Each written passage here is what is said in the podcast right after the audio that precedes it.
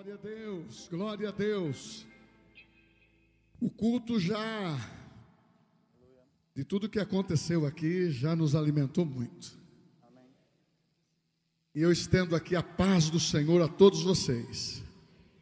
A presença de Deus, ela é, é notória. A unção que foi derramada sobre as nossas crianças, nossos jovens, adolescentes, de uma maneira espontânea, foi extraordinária. Isso é um marco. Isto é novos tempos. Isto é novidade de vida, de comer o melhor dessa terra. Eu quero compartilhar isso com vocês. O tema realmente é sobre Ebenezer. Até aqui nos ajudou o Senhor. Aleluia! Mas eu estou muito feliz. Eu quero dizer para vocês que talvez eu estou aqui dentro de uma faixa dos mais velhos. Eu estou com meus chegando nos meus 64. Eu canto, eu corro, eu pulo, eu vou salmodiar sempre, porque a alegria do Senhor é a nossa força, é a minha força. Então nós queremos fazer desse culto e dos demais uma nova expectativa para você, para a tua família, porque Deus está no meio do seu povo. E o tema da mensagem, da mesma maneira que nós cantamos aqui, eu tenho uma dança de vitória nos meus pés. Oh, aleluia! Mas eu quero passar do pés para a boca. Eu tenho um grito de vitória na minha boca. Eu tenho um grito de vitória na minha boca. Então vamos começar que você vai me ajudar a pregar. Você vai dizer assim, aqui, Ebenezer. Então, foi bom o treino com todos, mas vamos fazer assim, depois todos vão fazer. Essa fileira, Ebenezer. Vocês, até aqui nos ajudou o Senhor.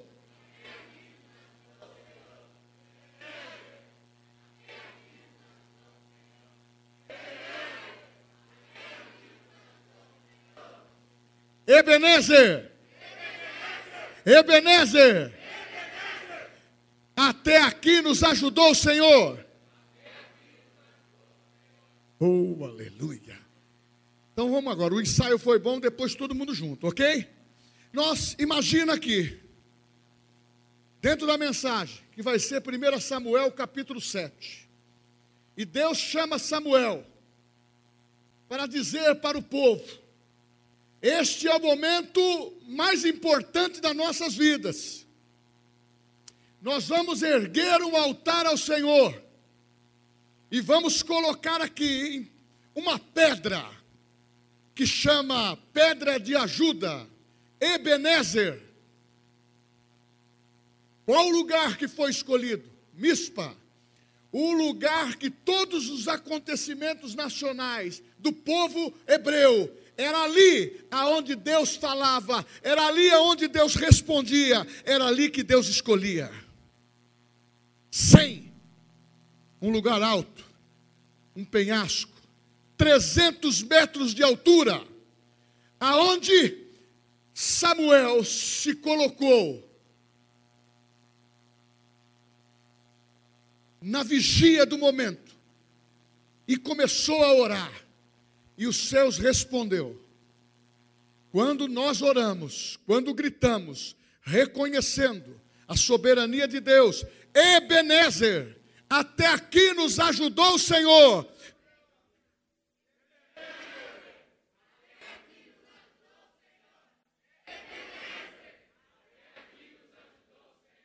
Ebenezer.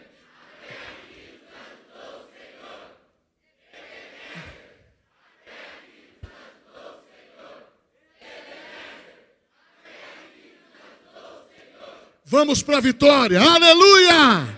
Deus é bom em todo tempo. Leia comigo agora 1 Samuel capítulo 7.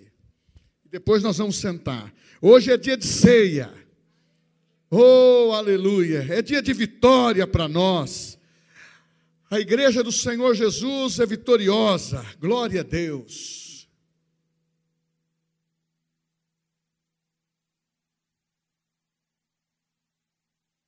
Glória a Deus. Aleluia. Versículo 7 e 12. Tomou então Samuel uma pedra e a pôs em Mispa e Sem, e lhe chamou Ebenezer e disse: Até aqui nos ajudou o Senhor. Assim os filisteus foram abatidos e nunca mais vieram ao território de Israel. Porquanto foi a mão do Senhor contra eles todos os dias de Samuel. As cidades que os filisteus haviam tomado a Israel foram-lhes restituídas, desde Ecrom até Gate, e até os territórios delas arrebatou Israel nas mãos das mãos dos filisteus. E houve paz em, em Israel e, e aos amorreus. E julgou Samuel todos os dias da sua vida. Glória a Deus. Os irmãos podem se assentar. Glória a Deus.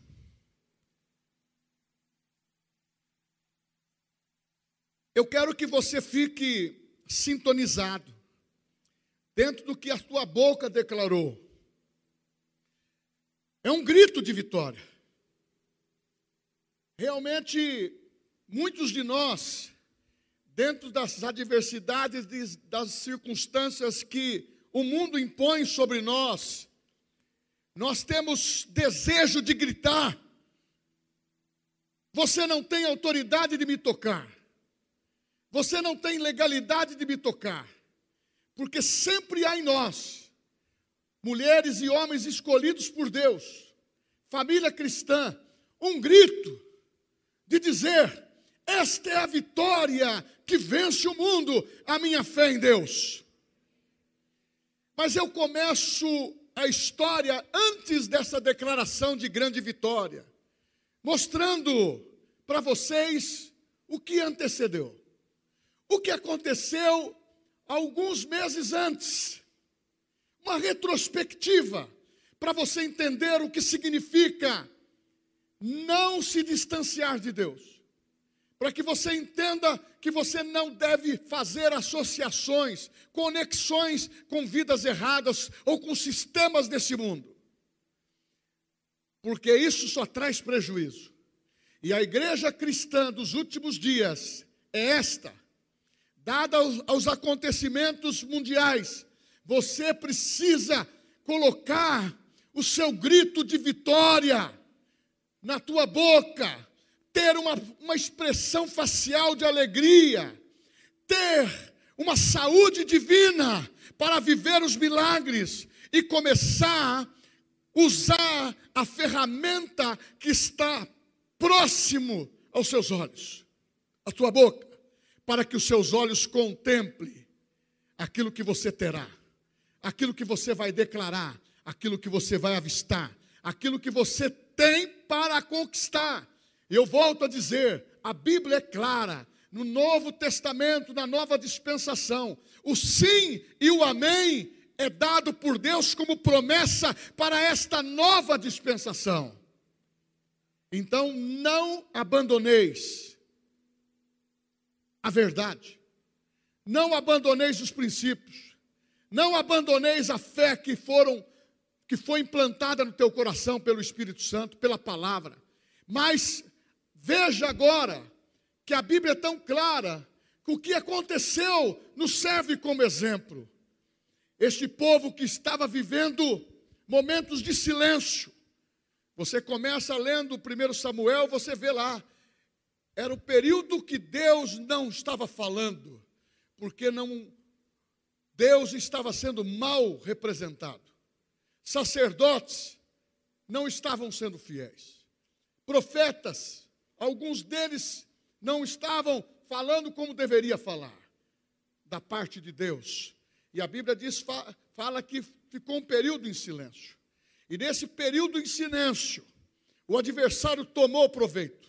Quando a tua boca, a tua fé não expressa, possivelmente, provavelmente, o inimigo vai usar desse expediente, do momento seu de frieza, do momento seu do choro, do momento seu de lamentação ou de uma crise emocional.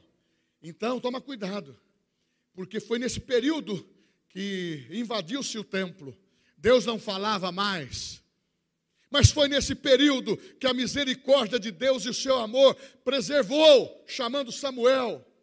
Samuel é filho de Eucana e de Ana, e ele foi consagrado ao Senhor, e ele foi um homem que deu ouvidos ao Senhor.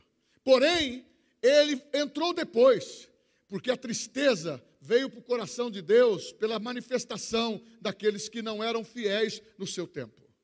Então, igreja, nós temos que ser fiéis nesse tempo. Quem quer morar no céu? Meu irmão, vai chegar um momento em que não há grandes nem pequenos, e se houver, todos comparecerão perante o trono do julgamento, mas a igreja não. A igreja vai ficar dentro do chamamento. Primeiro é ir para o encontro de Jesus. O segundo passo, bodas do Cordeiro, você ser recompensado daquilo que você foi na rua Anguera 84 naquilo que você foi na igreja Verbo da Vida, do seu chamado, da sua palavra, porque Deus escolheu você. Mas o cenário, como eu disse, o anterior não foi bom. Os sacerdotes começaram a errar, começaram a ter guerra contra os filisteus. Sabe o que, que o povo de Deus tinha de melhor? Era uma arca de ouro que simbolizava a presença de Deus. Teve um momento em que eles copiaram os pagãos. Os pagãos levavam os seus ídolos para o campo de batalha. Os seus deuses de ouro. E fazia as suas catiças lá para vencer os inimigos. Catiça não é preconceito. E o que, que aconteceu? Num determinado momento, vamos levar também a arca da presença de Deus para o arraial do inimigo, no campo de batalha. Foi ali que eles não estavam na sintonia com o Senhor, não valorizaram a presença, porque quando a arca estava, a glória de Deus era presente, a fala de Deus era presente, o agir de Deus era presente. E quando foi introduzida no campo de batalha, infelizmente, perderam a primeira guerra. Aonde houve a palavra Icabode, foi-se a glória de Israel. A arca, a presença de Deus caiu na mão errada. Aqui, dentro de um contexto geral, a presença de Deus se calou e foi para o mundo. O mundo não foi escolhido para ter a presença de Deus. Porque Jesus disse: Eu não sou desse mundo, vocês não são desse mundo. A glória deste mundo não me interessa. O que me interessa é a glória do Pai. Quem está em mim verá o que o Pai faz, ouvirá o que o Pai fez e continuará fazendo, porque eu falo aquilo que eu vi o meu Pai fazendo. E quero que vocês dê continuidade. Mas quando a arca foi levada, tristeza, morte, decepção. Aí vai caminhando os textos, que parece que foram, foram, alguns dias, mas não foram. Levaram a arca para o templo de Dagom.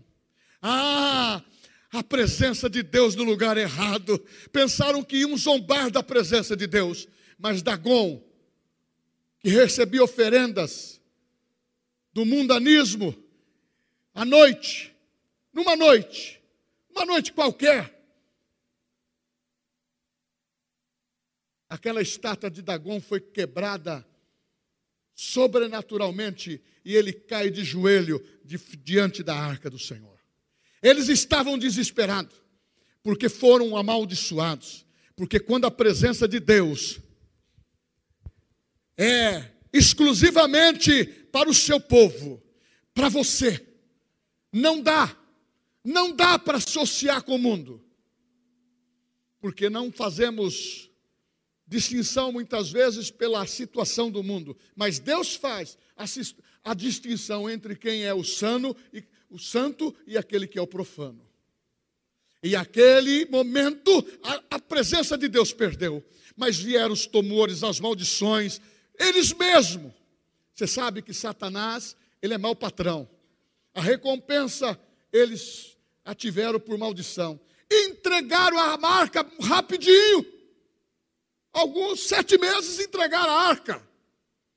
Essa arca foi cair na casa de Obed-Edom, que ficou, ou melhor, desculpa, Abinadab, ficou ali 20 anos, era sacerdote também, mas não se operou nenhum milagre nesses 20 anos. Foi quando, vou avançar na história para depois retroceder o que eu quero falar. Davi levou embora. A Bíblia fala que ficou a arca na casa de Obededão 90 dias. Três meses. Este homem foi abençoado. Em três meses, a sua família foi eleita para servir ao Senhor perpetuamente, de geração em geração, porque a benção do Senhor para aqueles que são obedientes é abençoado até a milésima geração. Você pode dar glória a Deus? Voltando para o período de Samuel, perdeu-se, mas faltava um grito de vitória. Muitas vezes, uma perda muitas vezes é necessária.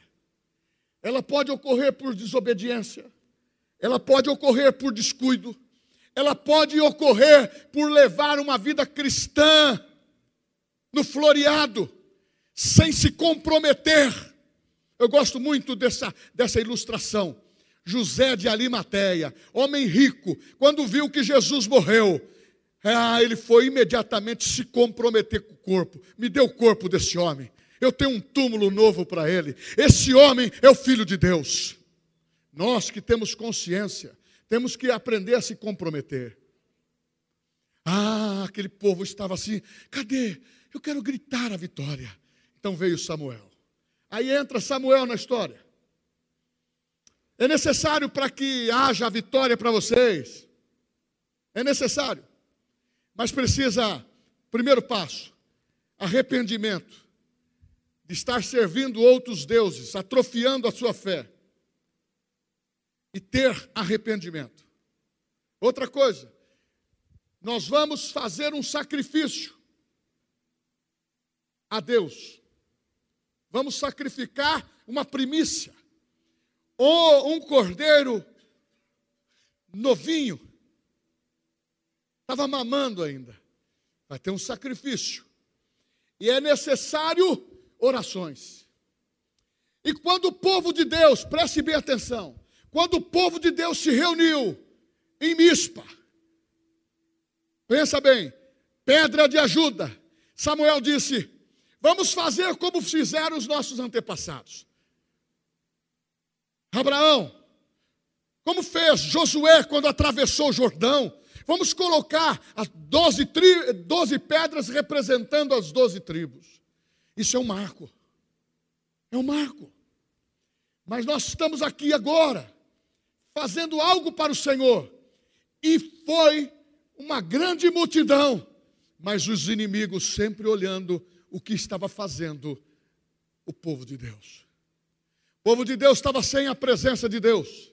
O povo de Deus estava sem ouvir a voz de Deus. Mas um profeta do Senhor, um homem de Deus, por isso que você que tem ministério não se cale. Comece a, a ajudar o pastorado da igreja, orando, dando retaguarda, fazendo, realizando. Se você tem alguma vocação dada por Deus, está na hora de você mostrar. Eu não preciso chamar por nome, eu tenho que convocar o povo eu estou muito feliz porque convocamos a nossa liderança para a nossa primeira, primeira reunião. Estava cheio, ouvindo, sedento para seguir na mesma visão e no mesmo propósito. Glória a Deus! Não, vocês não entenderam. Eu não estou falando misericórdia, estou falando glória a Deus porque hoje não é dia de ficar falando de misericórdia, hoje é dia de dizer: há um grito de vitória na minha boca, Ebenezer, até aqui me ajudou o Senhor. E Samuel colocou a pedra de ajuda no lugar alto. Quem frequenta os lugares altos são aqueles que entendem que Deus fala. São aqueles que não abandonam a oração. São aqueles que não abandonam os seus líderes. São aqueles que cerram fileira em qualquer circunstância, com pandemia, sem pandemia, com perseguição, com, com dissabores, com alegria. Nós estamos juntos. Sabe por quê? Não está no, no sermão, mas eu fico tão feliz quando eu lembrei agora. Tinha um, uma competição de crianças com síndrome de Down. Fizeram uma competição lá nos Estados Unidos, bastante criança. E começaram, eles tinham que correr atingir o alvo. Começaram a correr. Um deles caiu.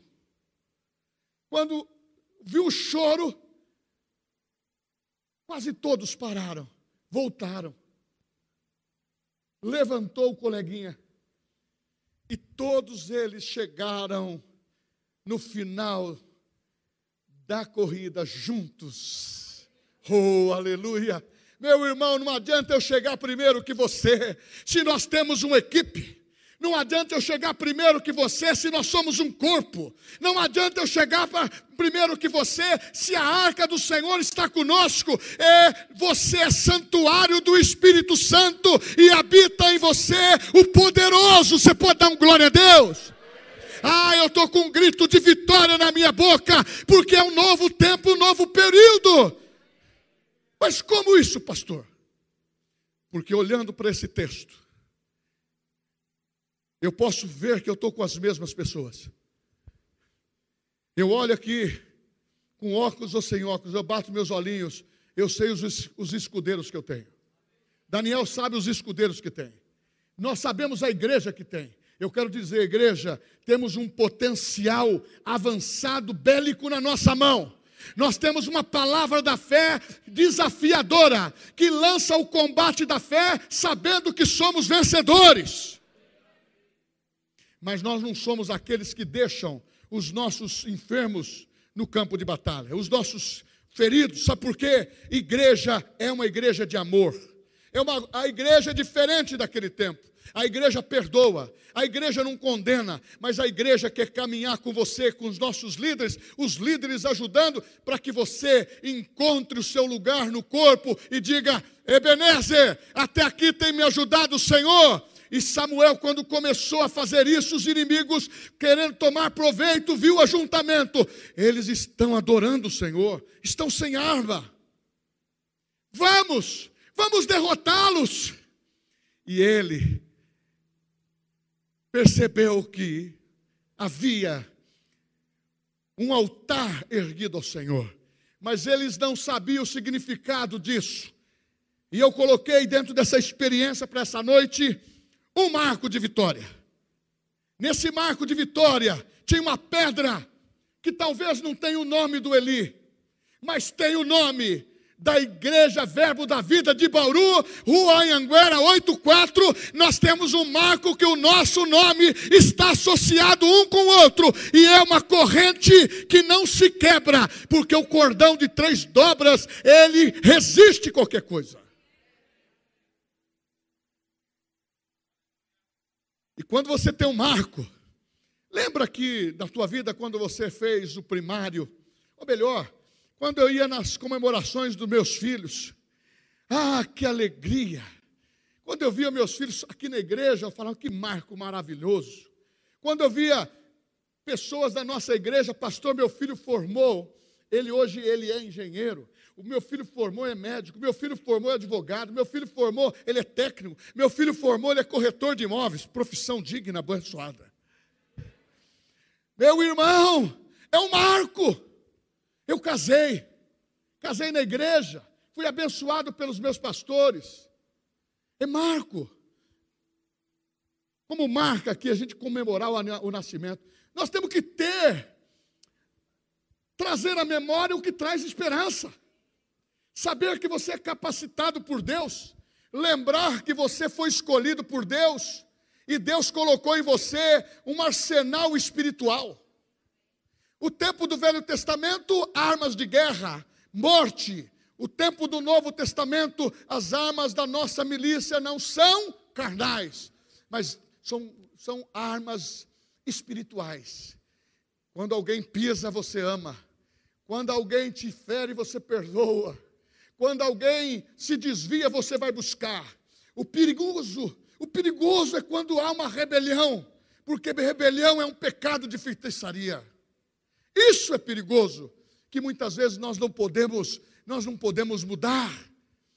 Só muda quando a pessoa se arrepende e se coloca e fala para Deus: Eu me arrependo, eu vou deixar essa macumba de lado que eu fiz. Porque tem crente que faz macumba também. É?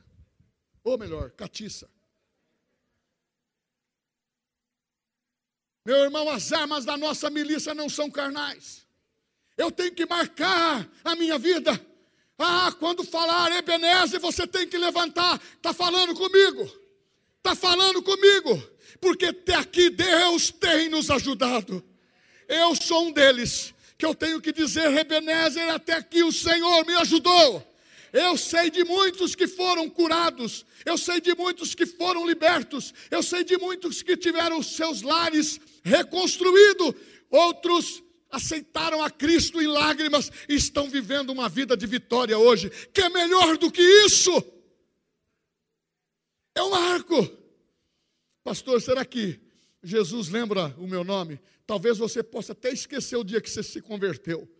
Você pode ter esquecido o dia que você foi batizado com o Espírito Santo. Mas ele não. Do Egito eu chamei meu filho, Aleluia! Você não é desse mundo, você veio para trilhar algo especial. Um marco. E Josué disse: temos que marcar, temos que marcar. E quando ele começou a orar, aqui não aconteceu uma pequena mão, do tamanho uma mão de um homem. Aqui aconteceu. Foi o primeiro trovão. Se assustou, né, filho?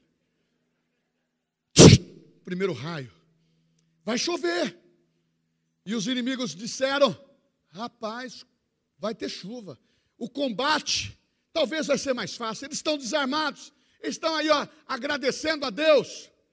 Ah, um dos marcos que Samuel evidenciou: gratidão. Vocês perderam lá. Mas hoje nós temos um marco de vitória que vai tornar a gratidão. Você vai agradecer a Deus. Você vai colocar o seu coração em Deus e as coisas irão mudar. Talvez na plateia se pergunta assim: que será que vai ganhar a guerra? É uma nova guerra que está instalada, é a segunda que entrou em cenário. Vai ter vitória para o povo de Deus. A gratidão, ela mantém portas abertas. A fé abre portas mas a gratidão abre as portas ah, do céu e mantém elas escancaradas, porque quando você apresenta o teu coração diante de Deus, falando: Eu sou grato, Senhor, eu sou grato por tudo que tenho, minha vida, parará. Meu irmão, a gratidão é coisa maravilhosa. É coisa maravilhosa, porque quando está reunido o povo de Deus, eu gosto desse, dessa, do louvor, sabe por quê? Ah, irmãos, isso, eu fiquei tão feliz de ver as crianças aqui, forte como Sansão, me tornei uma criança ali, cara. Sabe por quê? Eu vi que aquele presente que eu ganhei, que marcou a minha vida, quando eu era um menino de oito anos, a palavra não saiu do meu coração. Ah, foi o maior presente que eu recebi. Ah, marcou. A fé me marcou. Ah, eu falo agora para você ter um entendimento nos dias de uma igreja poderosa. O espírito da fé te pegou. Não se aparta dele. Gratidão. Gratidão. Uma coluna de fé. Povo, Perdemos a primeira guerra. Sabe por quê? Desprezou a presença de Deus. Talvez tinha pessoas lá que diziam, mas eu, eu tinha que falar. Eu tinha que falar. Tem hora que você não tem que falar. Você tem que ter atitudes de fé. Você só contagia quem está ao seu lado, na sua família, quando a tua vida, a tua prática de fé começa a influenciar e associar pessoas que estão na mesma prática. Porque a fé vem por ouvir a palavra de Deus. Ah, e Deus, quando acrescenta a fé, a coluna da fé, se, ela se levantou e, Jos, e, e Samuel disse: Ó, oh, vai acontecer algo especial porque eu tenho uma mesa do cordeiro preparado. Lá chamava holocausto, um sacrifício. Sem derramamento de sangue não há remissão de pecado. Era Velho Testamento, era uma cobertura. Hoje não. O que Jesus fez foi eficaz. Ele, ele foi o próprio sacrifício. Aleluia. Uma coluna de fé. Então eu digo para você, em outras palavras, Samuel estava dizendo assim: a fé é mensurável. Vocês estão com uma fé frática, uma fé fraca. A fé é mensurável, precisa saber que a fé precisa ser crescente. E Jesus fez isso com os seus discípulos. É que hoje o comércio estava fechado. Mas vou fazer isso. Teve um, muitos anos atrás eu comprei um monte de semente de mostarda. Eu vou trazer numa pregação sobre fé e dar uma sementinha para você lá na porta quando você entrar. É pequenininha.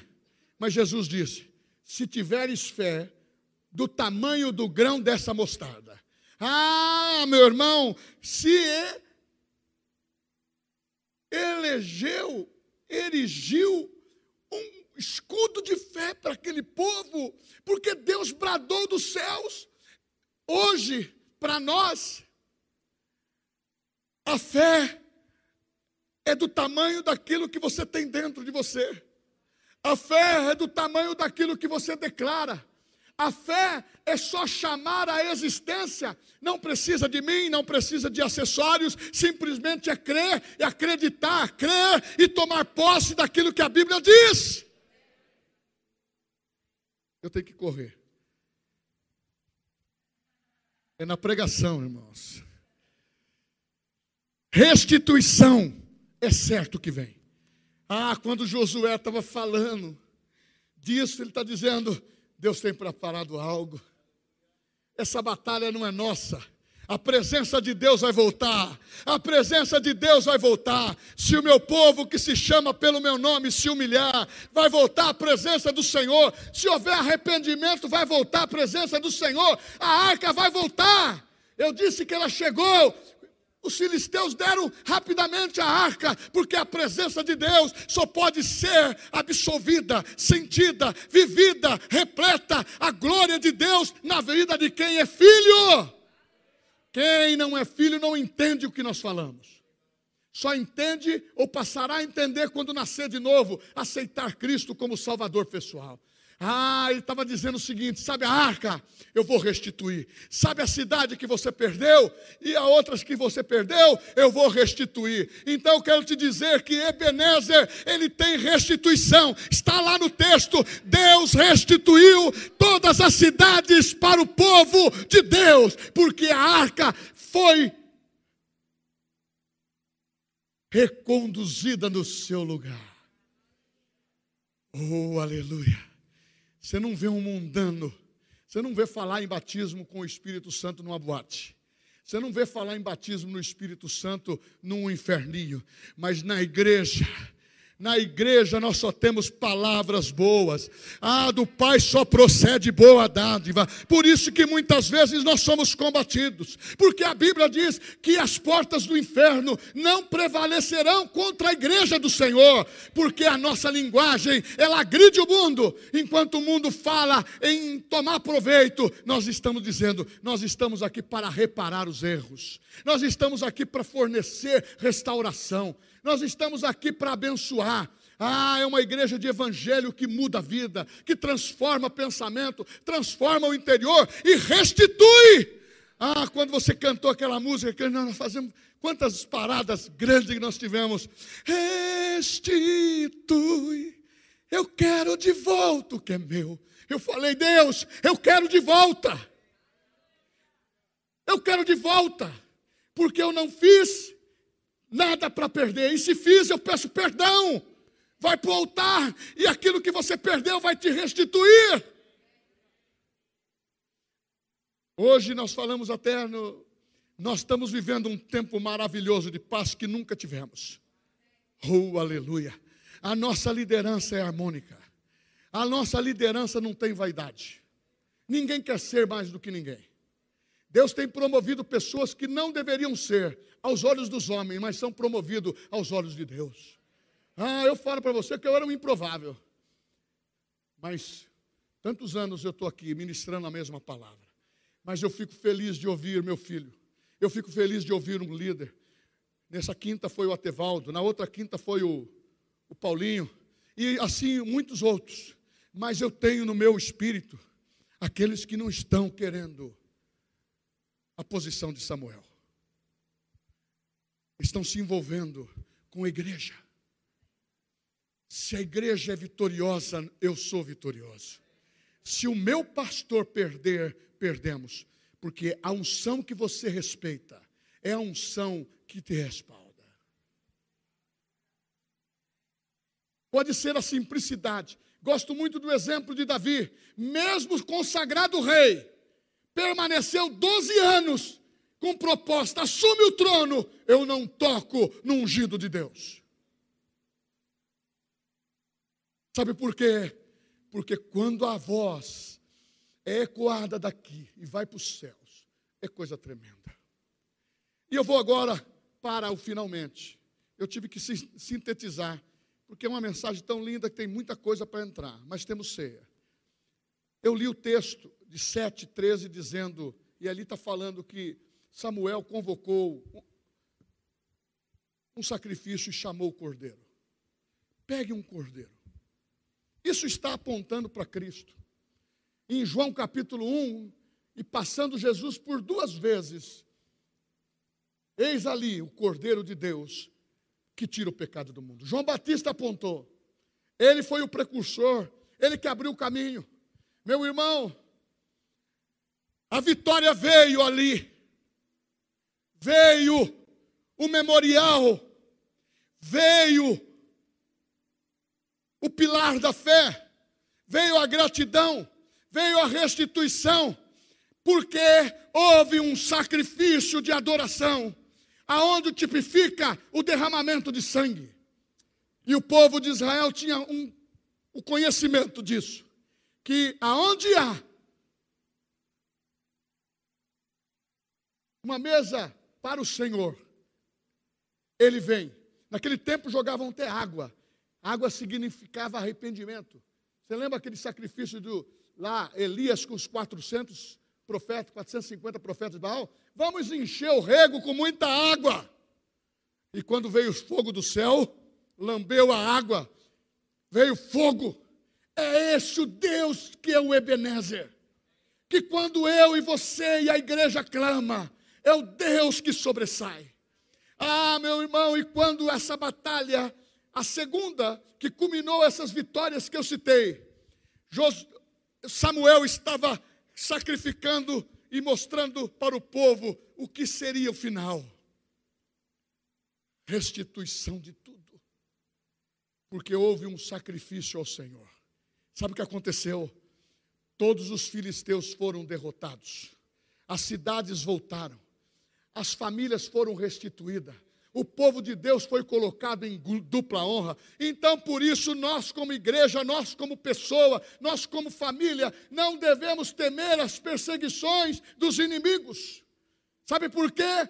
A nossa luta não é contra a carne nem contra o sangue, e sim contra principados e potestades e dominadores desse mundo tenebroso. O que nós temos que fazer é o bom combate da fé. E Jesus começou a ensinar isto no momento em que ele disse: Eu sou o sacrifício.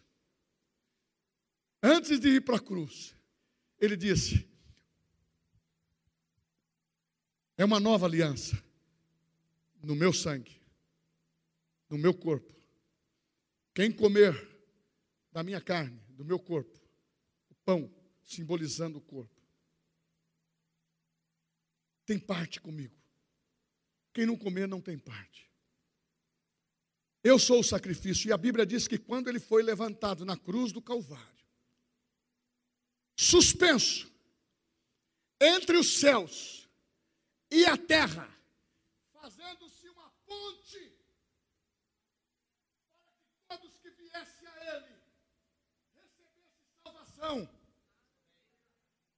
Este homem, Jesus, na qualidade de homem, escolheu voluntariamente substituir você e eu, porque ele foi o Cordeiro de Deus. Por isso, hoje temos a ceia, na qual nós celebramos, e ele ressuscitou ao terceiro dia.